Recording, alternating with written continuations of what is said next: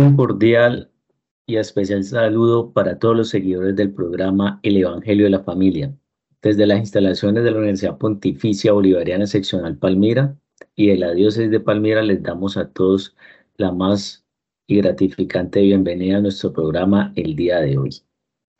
El día de hoy, estimados hermanos, eh, se orientará hacia el tema sobre el amor en la familia y sus implicaciones en la construcción del reino de Dios y de la sociedad.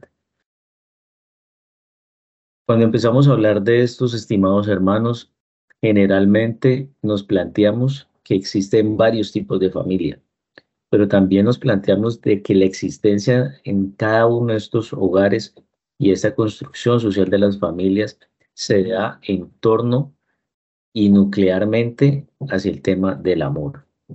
Y cuando decimos esto es precisamente porque un hombre y una mujer se enamoran, contraen matrimonio y de esa unión y de ese amor y esos lazos que unen ese amor nacen los hijos.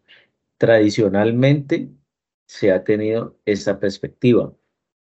Sin embargo, estimados hermanos, el problema radica realmente en cómo mantener vivo ese amor.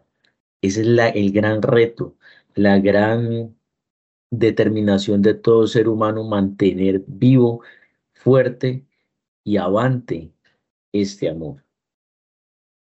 Y realmente créanme que se necesita una atención constante, una comprensión, un diálogo, una escucha que permita que todos los actores en la familia a través de este amor puedan sentirse vinculados e incluidos en las dinámicas de familia.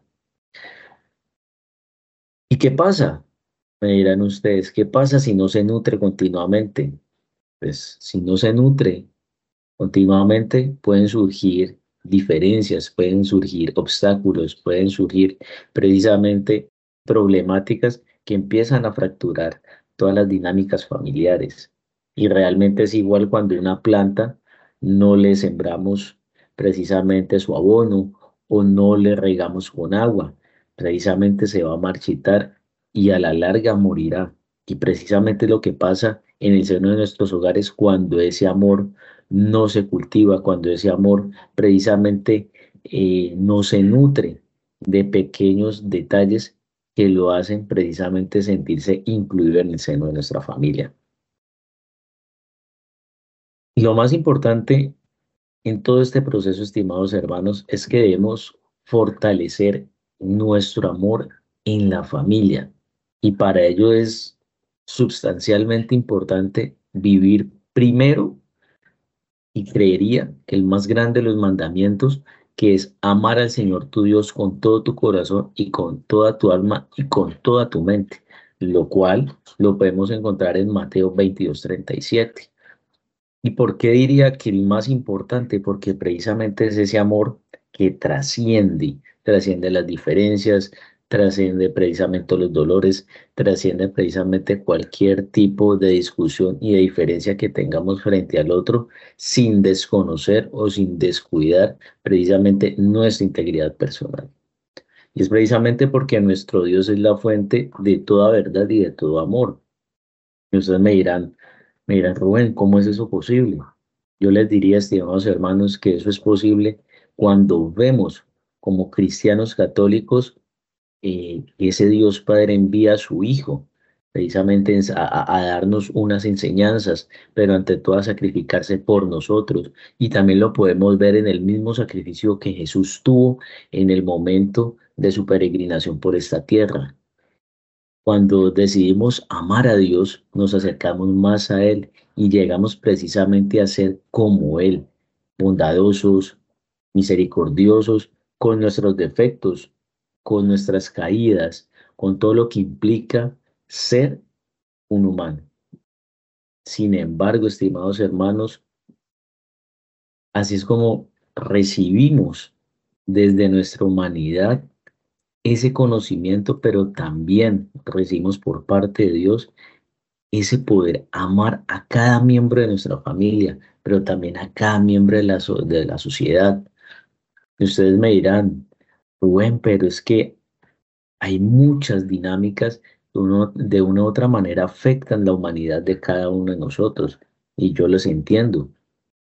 Pero también les podría decir que ese poder amar y ese poder amarse a uno mismo es lo que le permite fortalecer ese vínculo hacia otras personas y hacer frente precisamente a ese tipo de problemáticas o ese tipo de obstáculos que se nos presentan a diario en la sociedad, pero también en nuestros hogares. ¿Cuántos de nosotros como hijos no hemos decepcionado, no hemos sido groseros, no hemos sido imprudentes e intransigentes con nuestros padres? Y no por esa intransigencia o esas imprudencias o esos errores nuestros padres a la primera van y nos regalan. Nuestros padres, a pesar de todo eso, siguen, siguen amándonos y siguen guiándonos. No estamos diciendo que nuestros errores como hijos eh, no produzcan una herida, no produzcan precisamente eh, alguna, alguna especie de, choque fuerte hacia nuestros padres.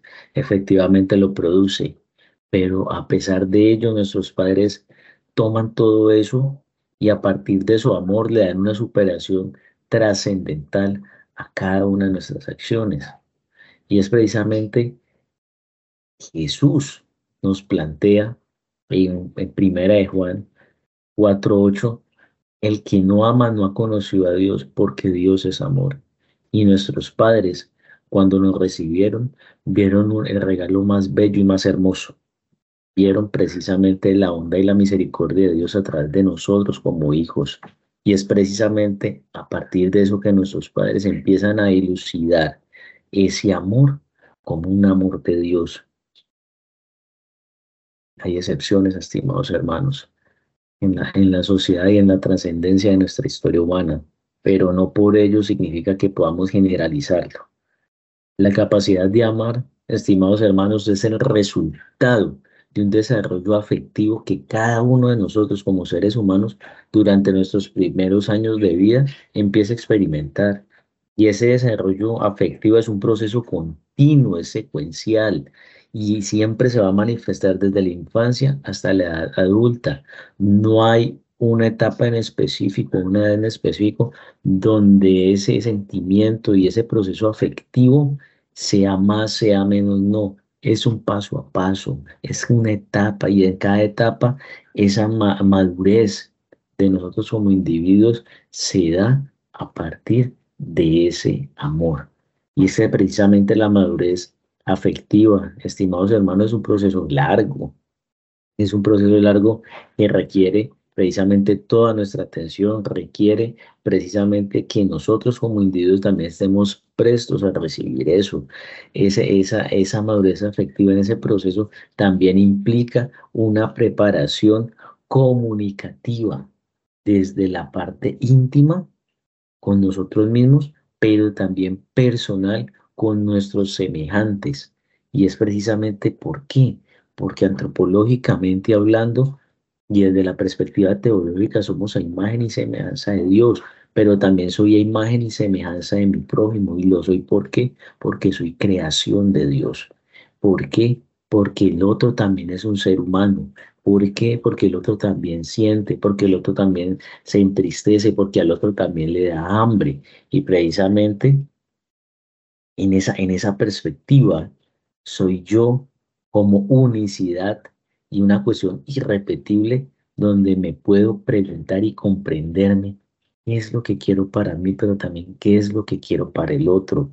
Y es precisamente esto lo que va a desencadenar un primer contacto de nosotros como seres humanos hacia los demás desde una perspectiva infante hasta una cuestión de adultez. ¿Por qué? Porque eso es lo que me va a proyectar a mí hacia el futuro durante todo mi trayecto existencial, estimados hermanos. Tengamos en cuenta también, como lo decíamos hace unos momentos, a pesar de que el hombre ha sido creado por Dios, a pesar de que nosotros hemos sido creados por Dios, esa creación, o nosotros como creación, por parte de Dios, tenemos esa capacidad innata de amar y tenemos esa capacidad también para crecer, pero también para avivar el amor que se realiza a través de la experiencia de nosotros como seres humanos, adquiriendo muchas herramientas a lo largo de nuestra vida.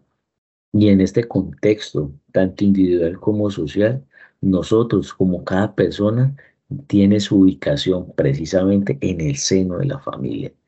Ustedes me dirán, estimados hermanos, Rubén, pero ¿y aquellos que no tienen familia? Aquellos que andan divagando por la, por la vida solos, ¿cómo harán? Y es una gran pregunta y es un gran reto.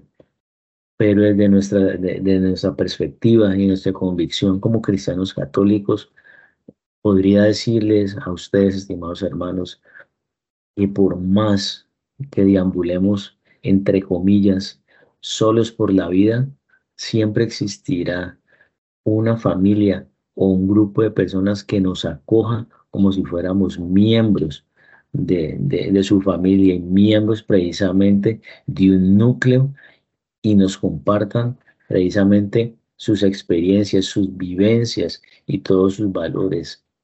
El ser humano no es un ser totalmente solo, individuo siempre está formado a partir de sociedad y de comunidad.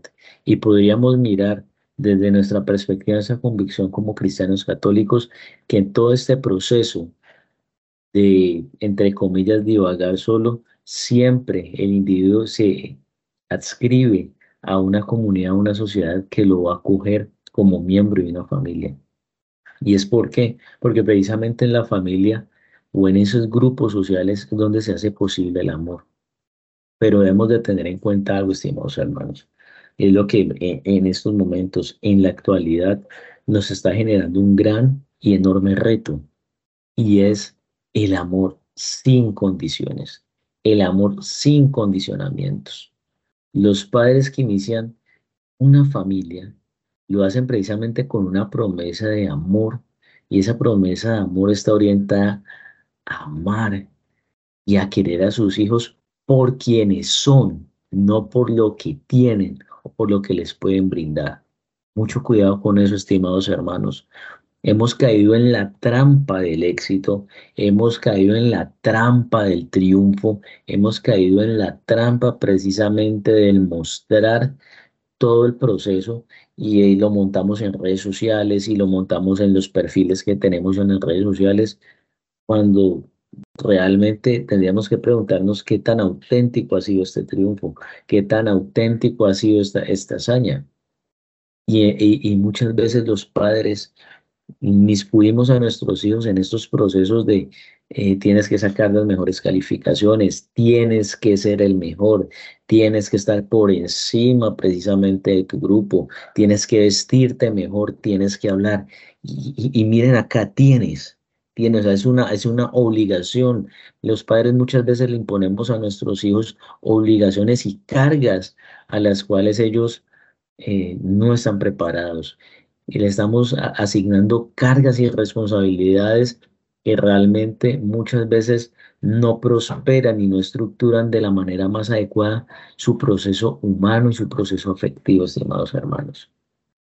¿Y hasta dónde ¿Hasta dónde, estimados hermanos, toda esta cuestión de triunfos sociales va a generar un impacto positivo de manera individual o colectiva por parte de estos individuos o por parte de nuestros hijos?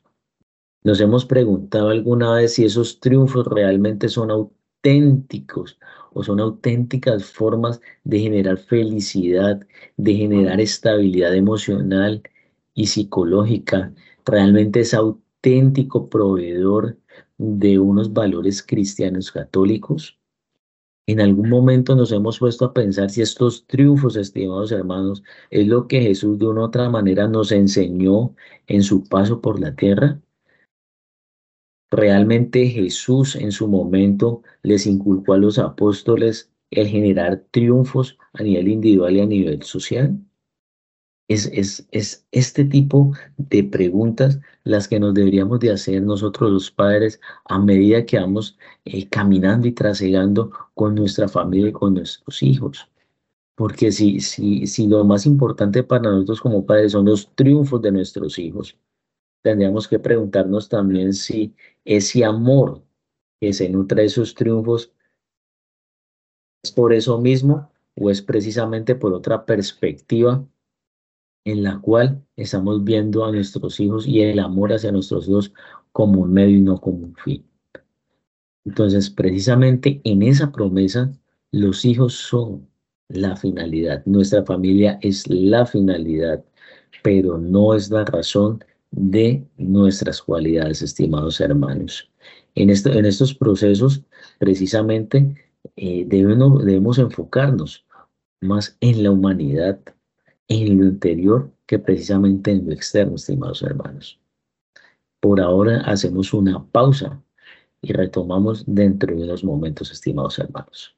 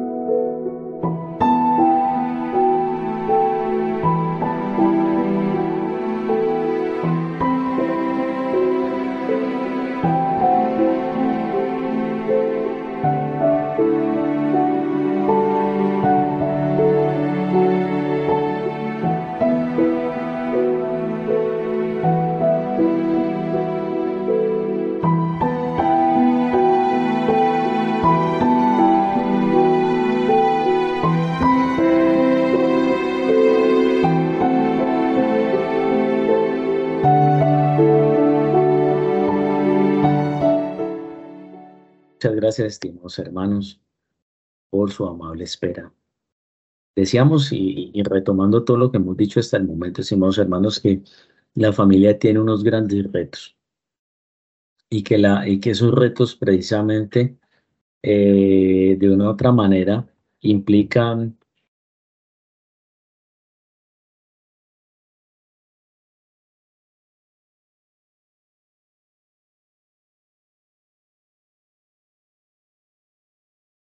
Estos retos precisamente implican, estimados hermanos, todo un proceso en el cual la sociedad nos exige triunfos y los padres de familia estamos precisamente inmiscuidos en, todos estos retos.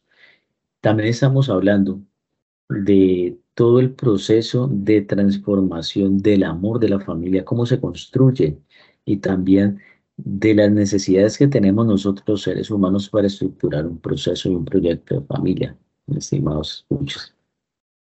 De esta manera podemos seguir diciendo que la familia es, realmente un centro de, intimidad, pero también de apertura, también de inclusión.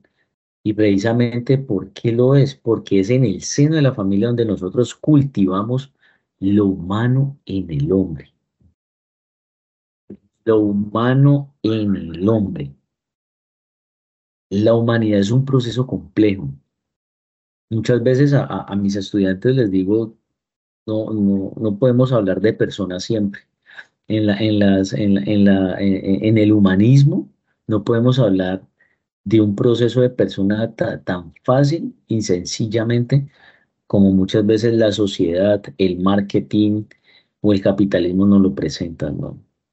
El proceso de humanidad y el proceso de persona es un proceso y es un proceso de construcción diario, constante, desde que nacemos hasta que finicemos, estimados escucha. Y esto porque sea, sea precisamente porque es un reto y es un ejercicio donde necesitamos de la configuración del otro, de la configuración con mi hermano, de la configuración con mi esposa, con mi hijo, con mi hija, con mi madre, con mi padre.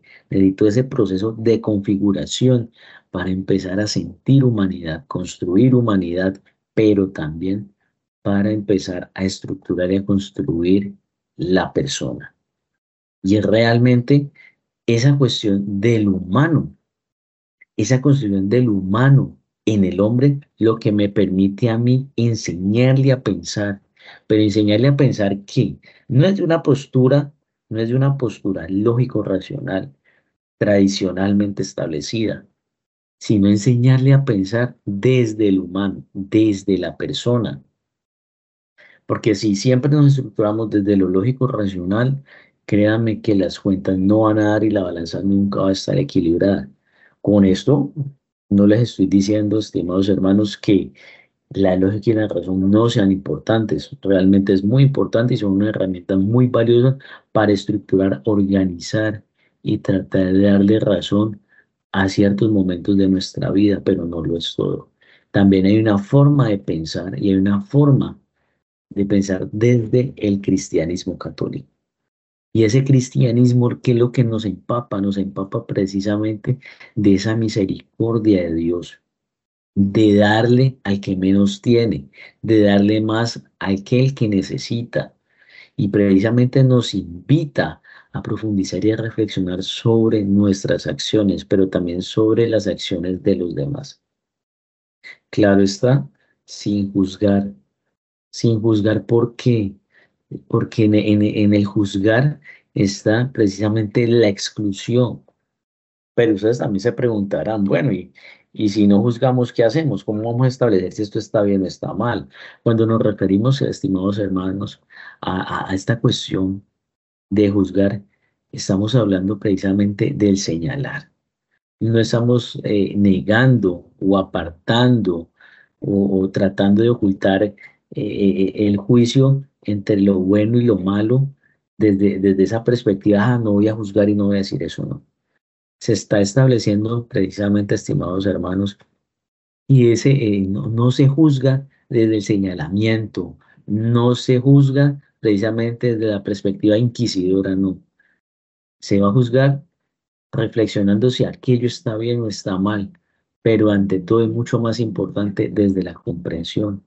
¿Y por qué? Porque es que en el ámbito de la familia, donde el hombre y donde el ser humano aprende a cultivar este tipo de virtudes, eh, este, este tipo de, de amor colaborativo, este amor en familia, este amor comunitario, esta cuestión de gratitud, hermanos, esa es una familia incluyente.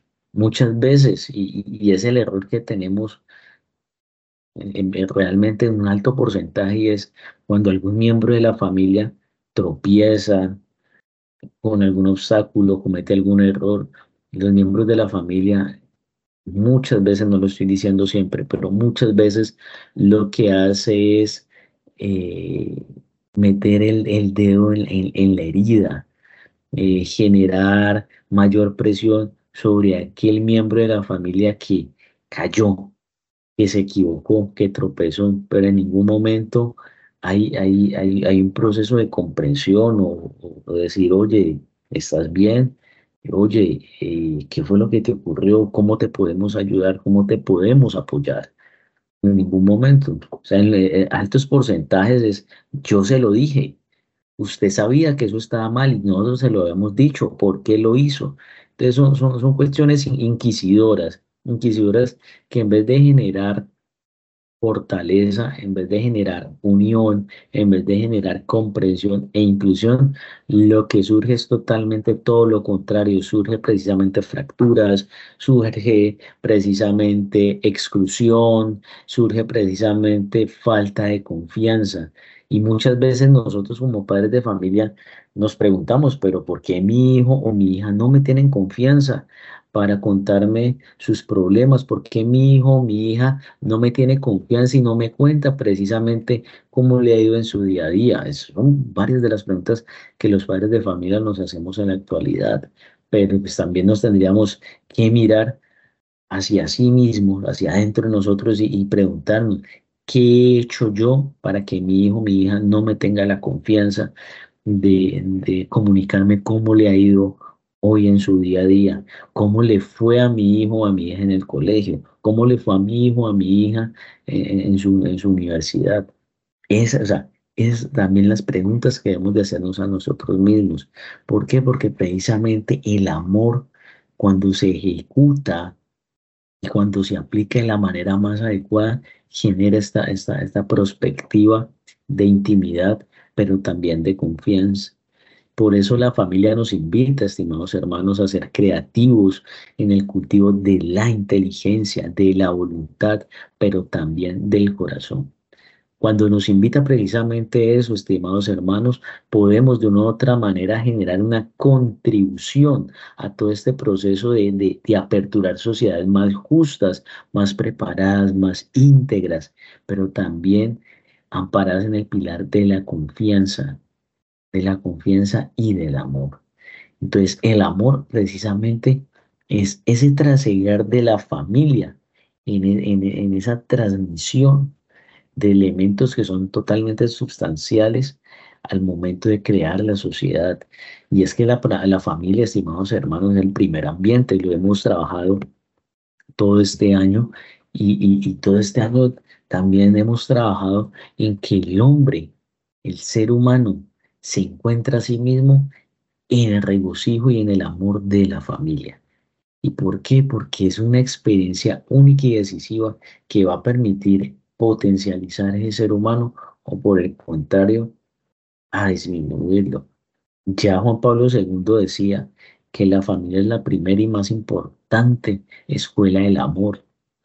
¿Y es por qué? Porque precisamente la grandeza y la responsabilidad por parte de la familia está en ser la primera comunidad de vida, está en ser precisamente ese primer amor, ese primer ambiente de amor donde el hombre, el ser humano, puede aprender a amar, puede aprender a ser escuchado, puede aprender a ser comprendido, puede aprender a sentir confianza, pero ante todo sentirse amado. Y no solo por otras personas, sino también por Dios, porque una familia cristiana que viva el mensaje de Cristo, viva el, anuncio de Dios Padre y viva precisamente la unión del Espíritu Santo, es una familia que ante todo tiene en el centro y por, y, por sustancialidad trascendental toda, toda la idea de Dios y toda la vivencia de Dios. Entonces, esta cuestión de la, del amor en la, en, la familia y es una cuestión compleja, porque amar es, es complejo, amar no es sencillo, y nos han querido vender eh, eh, el amar como una cuestión sencilla, como una cuestión también desechable, como una cuestión de medios. Si tú haces esto, entonces yo puedo sentir amor. Mm, también nos han vendido la idea de que, de que el amor tiene que eh, generar una cuestión de balanza, pero no nos, han, no nos ha enseñado precisamente en qué momentos esa balanza se tiene que generar. Y, y hemos eh, trascendido esta, esta idea de, del amor en balanza. Y lo, y lo hemos trascendido, ¿por qué, estimados, estimados oyentes?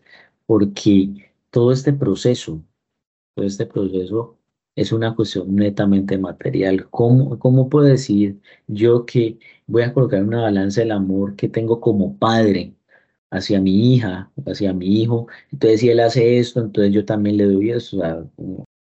realmente tendríamos que contextualizar bien esta idea de, de, la balanza, de que si el otro me da, yo también le doy. Hay herramientas, estimados hermanos, que no necesariamente tienen que pasar por el filtro de la balanza, porque cuando estamos hablando de un amor desde el cristianismo, cuando estamos hablando de un amor desde lo católico, debemos orientarnos también a la relación que el misterio de Dios Padre ha tenido para con nosotros desde su creación. Dios Padre nos crea precisamente por amor.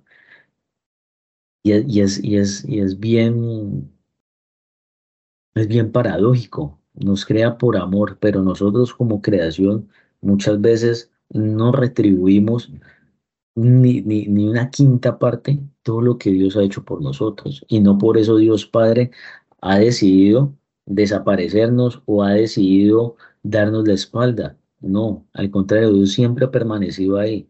Somos nosotros a partir de nuestro egocentrismo, a través de nuestro orgullo, a través de nuestra soberbia y prepotencia, los que nos, los que nos hemos ido alejando de ese amor de Él. hemos decidido retirarnos del amor de Dios. ¿Y cuántos de, de, nuestros hijos, cuántas veces nosotros como hijos no nos hemos alejado de nuestros padres por orgullo, por soberbia, por alguna diferencia? Nos hemos decidido alejar y precisamente dejar de compartir y de vivir el amor con nuestros padres. Entonces, mi invitación es a reflexionar muy bien eh, esta idea y esta lógica de, de, la balanza en el amor, porque desde el misterio de, de Dios Padre y el del misterio del amor de nuestros padres, siempre va a existir el amor incondicional. Y precisamente ¿por qué? Porque Él nos ha hecho a imagen y semejanza de nosotros, porque nuestros padres también nos han hecho a imagen y semejanza de ellos, porque nos inculcan sus valores, porque nos inculcan precisamente su amor, porque nos inculcan también su perspectiva de la vida, de la sociedad, para que nosotros podamos tener nuestra propia perspectiva, porque todos somos sus hijos, todos somos precisamente tratados por igual, no solamente desde la perspectiva de Dios Padre, sino también desde la perspectiva de nuestros padres. Y eso es lo que nos permite generar esa dignidad. Y precisamente Dios Padre para revelarnos su paternidad de amor, nos hace nacer el amor. Es pedirle a Dios, estimados hermanos, que ese amor nazca en nuestros corazones y nazca precisamente para poder unirnos a una pareja y poder instituir la familia. Es precisamente en nuestros hermanos sacerdotes donde Dios nace el amor para que ellos formen familia, formen comunidad, para que, para que se casen con la iglesia y para que en ese matrimonio de nuestros hermanos sacerdotes con la iglesia pueda vivirse trascendentalmente el anuncio del Evangelio, pero también el amor de Dios. Es precisamente en la familia donde el lugar primordial del amor y de la vida se genera de una manera totalmente íntegra. O dicho de, de otra manera, es el lugar donde el amor engendra la vida. Y engendra la vida no solo desde la perspectiva biológica, estimados hermanos, ojo, sino también engendra la vida espiritual, engendra la vida psicológica. Estimados hermanos, eh, hagamos una pausa. Hagamos una pausa y reflexionemos hasta ahora eso que hemos venido comentando.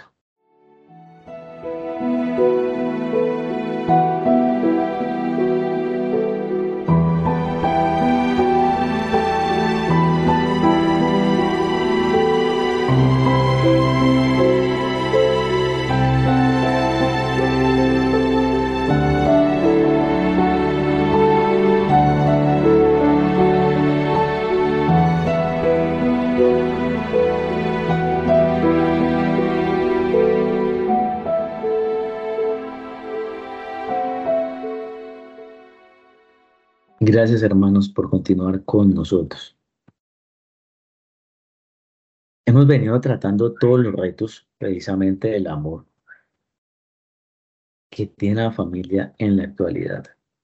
Hemos venido tratando también, estimados hermanos, cómo Dios desde su infinito misterio no pone o asigna condiciones a, a su amor como Padre. Hemos venido hablando también de cómo a pesar de nuestras fallas y nuestras dificultades, el amor de Dios Padre nunca nos ha dado la espalda.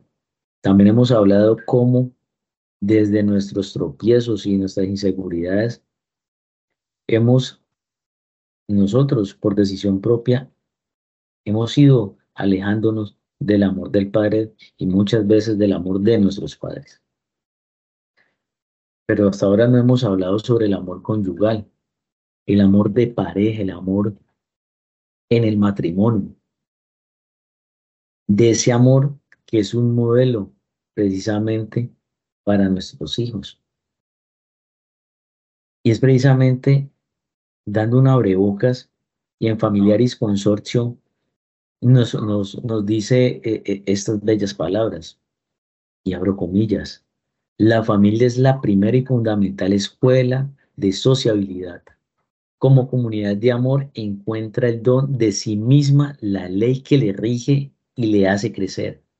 El don de sí que inspira el amor mutuo de los esposos se pone como modelo y norma del don de sí que debe haber en las relaciones entre hermanos y hermanas, entre las diversas generaciones que conviven en la familia.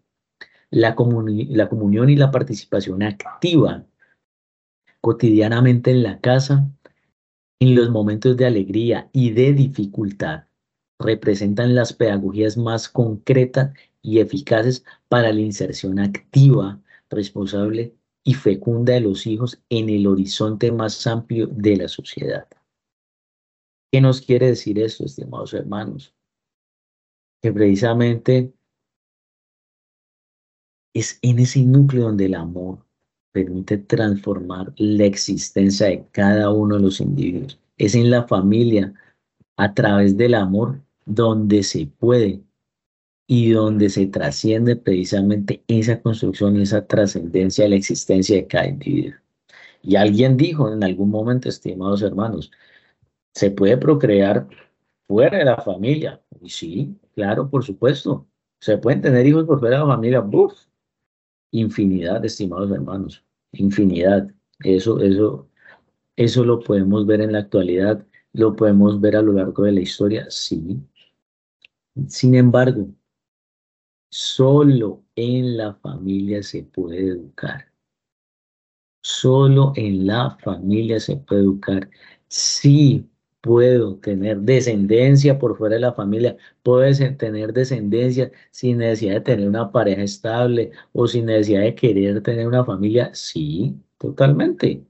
Eso lo podemos ver. Eso lo podemos ver siempre. Pero, ¿en qué momento, estimados hermanos, puedo hablar de formar familia? Solamente cuando hay una educación. Y es que precisamente educar para amar solo se puede hacer en el ámbito de la familia y se puede hacer precisamente amando. El ejemplo para generar un mayor y eficaz contexto de amor es a partir del método de educar y es educar en el amor y educar precisamente para que los individuos amen plena y auténticamente. Y hay una frase, estimados hermanos, que, que de una u otra manera nos invita y nos convoca a ser mejores cada día. Y es, lo que eres habla tan fuerte que no oigo lo que dices. Lo que eres habla tan fuerte que no oigo lo que dices. Y esa frase precisamente nos invita aquí, a que a partir del ejemplo del amor, ese ejemplo que damos nosotros al interior de nuestro hogar, de nuestra familia, a través del amor, es mucho más fuerte de lo que yo puedo decirle a alguien. No estamos minimizando o restando la importancia a los consejos que nosotros como padres, como hijos, como amigos, como pareja, podamos decir o podamos recibir. Lo que queremos decir, estimados hermanos, a partir de esta frase es precisamente que muchas veces el ejemplo dice más de una persona que aquello que se dice. Porque, ¿qué nos ganamos nosotros con decir o pretender demostrar amar a nuestros hijos cuando realmente nuestras acciones son totalmente contrarias a eso que estamos diciendo? Lo que importa precisamente, estimados hermanos, es que ellos ven en qué forma nosotros tratamos a nuestra pareja. Nuestros hijos muchas veces denotan a través de la observación todo ese proceso, denotan precisamente que ese amor y ese trato entre sus padres es mucho más de lo que ellos se dicen. Un niño no le presta tanta atención a las palabras que, que, que, que dice su papá o dice su mamá. Primero porque no, no, no, no, no condensan y no contextualizan y no entienden totalmente el significado de muchas palabras. Lo que ve un niño es la, precisamente la forma en la que sus padres se, se hablan, en qué tono, cómo interactúan, cómo precisamente eh, se dan amor entre ellos. Y tenemos que entender claramente que no hay nada que, que más y mejora a nuestros hijos que el ejemplo de amor que ven en sus padres como pareja, estimados hermanos. Para que esto pueda realmente generar un impacto, hay que amar primero a nuestra pareja, hay que amar primero a nuestros hijos, hay que amar precisamente primero a nuestra familia, porque eso es lo que les va a inculcar precisamente esa importancia, esta, esa, esta cuestión esencial en el transcurso de sus vidas. El amor precisamente es un, es un factor de desarrollo fundamental en nuestros hijos. Y es que es precisamente este aspecto y esta influencia del amor al interior de nuestra familia lo que encontramos precisamente en el desarrollo de cada persona y más particularmente de nuestros hijos. Cada familia, sin quererlo, sin pretenderlo, crea un ambiente de amor o de desapego y de egoísmo, de rigidez o de ternura, de orden o precisamente de anarquía, de trabajo de pereza, de ostentación o de sencillez. Y así podríamos seguir, estimados hermanos. Es en el seno de la familia donde se influyen a todos los miembros y especialmente a, a, nuestros niños y niñas, pero también a nuestros jóvenes. Debemos de preguntarnos, estimados hermanos, ¿qué ejemplo, qué estamos haciendo, qué estoy haciendo yo para transmitir ejemplo? ¿Le he dado todo a mi hijo sin que se lo gane? le, he dado o le he provisto a mi hijo de absolutamente todo lo que me, me, pide así por así, sin darle ejemplo, sin enseñarle que cada cosa cuesta un esfuerzo. ¿Por qué nuestra sociedad actual, por qué nuestros hijos, nuestros jóvenes actualmente quieren todo tan fácilmente? ¿Por qué nuestros hijos, nuestros jóvenes actualmente les cuesta conseguir a partir de su propio eh, esfuerzo eh, lo que a nosotros en algún momento nos costó conseguir? ¿Por qué precisamente nuestros hijos, nuestros jóvenes se frustran tan rápido y tan fácilmente por situaciones tan cotidianas sin que ello implique una cuestión de, de, exclusión? Precisamente tendríamos que generar toda esta dinámica de conocer, estimados hermanos. ¿Por qué? Porque amar es buscar el bien integral del otro, estimados hermanos.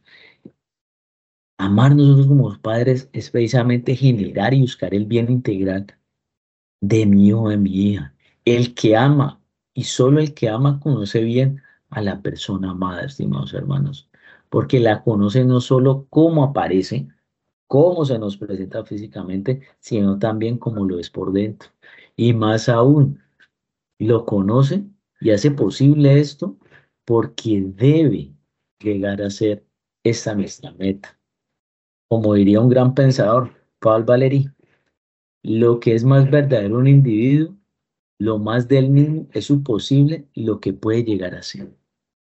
Y precisamente es partiendo del hecho de que el hombre es un proceso en el que pensamos en que la familia es donde puede avanzar dentro de este proceso. Así también, estimados hermanos, podremos valorar la trascendencia de nuestro amor hacia nuestros hijos.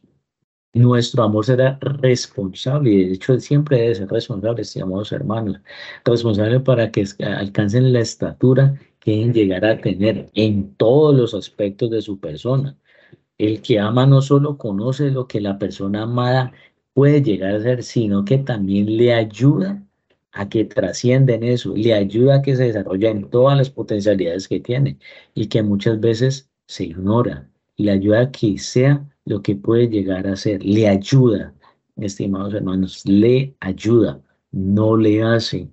Muchos, muchos papitos y muchas mamitas de nuestra sociedad actual no está ayudando, está haciéndole a su hijo o a su hija lo que él puede hacer. Y cuando lo hace desafortunadamente, eh, se generan resultados precisamente como estos, como que eh, se generan los resultados de que el, individuo, el niño, la niña, el joven, eh, no llegue a descubrir totalmente su potencial, porque siempre hay alguien que le hace algo que él puede hacer. Y precisamente tenemos que confiar en las capacidades de nuestros hijos. Tenemos que confiar precisamente en que ellos también van a tropezar y van a caerse. No sin ellos, no sin ello, eh, dejarlos solos, a que continúe porque también caemos en, en, ese otro extremo, ¿no? O caemos en el extremo de que todos se lo hacemos y no queremos que ellos eh, tropiecen o que ellos sufran, o también caemos en el otro extremo donde ellos de, eh, los dejamos hacer a sus anchas lo que ellos quieran y, y porque ellos se tienen que desarrollar, ¿no? Hay una cuestión de confianza y, esa, y, y, y la psicología es muy sabia en esto y, afirma que, que precisamente el afecto estimula el aprendizaje, pero también desarrolla la inteligencia gracias a la sensación de seguridad y confianza que le doy y que le desarrollo a mi hijo, a mi hija o a los jóvenes desde la infancia, atravesando la niñez hasta llegar a la adolescencia. La persona humana que está siempre en el proceso de irse haciendo, es un ser que de una u otra manera siempre va a experimentar eh, la, la, la, sensación de inseguridad. Todo lo hemos, todo todo lo hemos vivido, estimados hermanos. ¿Cuántos de nosotros en algún trabajo nuevo no tenemos esta sensación de, de inseguridad? Pero cuando nosotros en el seno de nuestra familia nos sentimos amados y se nos genera ese, ese potencial de seguridad, podemos de una otra manera sentir una fuerza al interior de nosotros que va a incrementar esa seguridad. Porque sentir la confianza, estimados hermanos, a partir de las personas que son queridas y son valiosas para nosotros, no es solamente una gran ayuda, sino en muchas y otras ocasiones, estimados hermanos, una cuestión de vitalidad, una cuestión de salvación de la vida, no solamente biológica, sino también espiritual y, psicológica. Confiar en alguien, estimados hermanos, implica ser paciente y saber esperar. Hay muchas preguntas que podríamos decir, ¿cómo podemos infundir confianza en nuestros hijos? Pues sería precisamente ayudándoles a que descubran sus cualidades, sus limitaciones, pero también sus defectos, ayudándoles a que desarrollen sus cualidades, animándoles y aplaudiéndoles sus logros por pequeños que sean, ayudándoles a que descubran a dónde pueden llevarles sus inclinaciones si no las domina y sobre todo haciéndoles sentir nuestro cariño, nuestro amor y nuestro afecto. Pero para eso no solamente necesitamos paciencia y comprensión, sino que también necesitamos tiempo. Estimados hermanos. De lo contrario, esa confianza, esa confianza de una otra manera se va, eh, es, se va a descargar sobre nuestros hijos a partir de un coraje o de una impaciencia o precisamente sacar en cara esos errores si no se genera de buena manera. Es, perdóneme la, la expresión coloquial, es ponerle en la cara las fallas y las malas acciones sin transmitirles la seguridad que tenemos de que se pueda cambiar y se pueda sortear eso. Cuando uno le dice a un hijo, a un niño, a un adolescente, incluso a cualquier persona, cuando se le dice que es malo, en lugar de lo que hiciste es una mala acción, eso va a generar un gran impacto gran impacto, estimados. Entonces, todo este proceso, todo este proceso de la confianza es supremamente importante. Para terminar, estimados hermanos, podríamos decir que, que el amor en la familia tiene dos contenidos fundamentales de todo esto que, que hemos venido hablando. Primero es enseñar el amor y aprender el amor. Revelar, custodiar, comunicar el amor y proyectarlo en la familia y en la sociedad. Y dos, ayudar a cada uno de sus miembros, en especial a nuestros hijos, a nuestros jóvenes, a nuestros adolescentes, a que desarrollen todas sus potencialidades para que puedan llegar lo más cerca posible a lo que deben llegar a ser y puedan alcanzar su vocación así como Dios nos ha llamado a nosotros a retornar nuevamente a su seno. Como una forma de aprender la manera de fortalecer y expresar el amor que sentimos por los miembros de nuestra familia, también podemos hacernos las siguientes preguntas, estimados hermanos. Y la primera es, ¿escucho realmente a cada miembro de mi familia? ¿Me siento más dispuesto, dispuesto a escuchar a mis amigos, vecinos, compañeros de trabajo o a las personas más importantes de mi vida? quiénes son realmente los miembros de mi familia. Presto realmente la misma atención a los problemas de mi familia que a los problemas de otras personas. Dedico regularmente tiempo para escuchar a los miembros de mi familia. Dedico tiempo para pasar con cada uno de los miembros de mi familia. Hago ¿Qué hago para que cada miembro de mi familia se sienta importante, estimados hermanos? Realmente podemos ayudar a los miembros de nuestra familia solo y sencillamente desde la escucha, la comprensión, el tiempo y la paciencia, estimados hermanos. Y podemos brindarle ese tipo de oportunidades y hacerlos sentir seguros y en confianza a través de un abrazo y de la oración en Dios y en la Santísima Virgen María. Les damos muchas, muchas, muchas gracias por su tiempo, por su atención y damos gracias a Dios por permitirnos compartir con ustedes este espacio de evangelización y formación familiar. Dios los bendiga.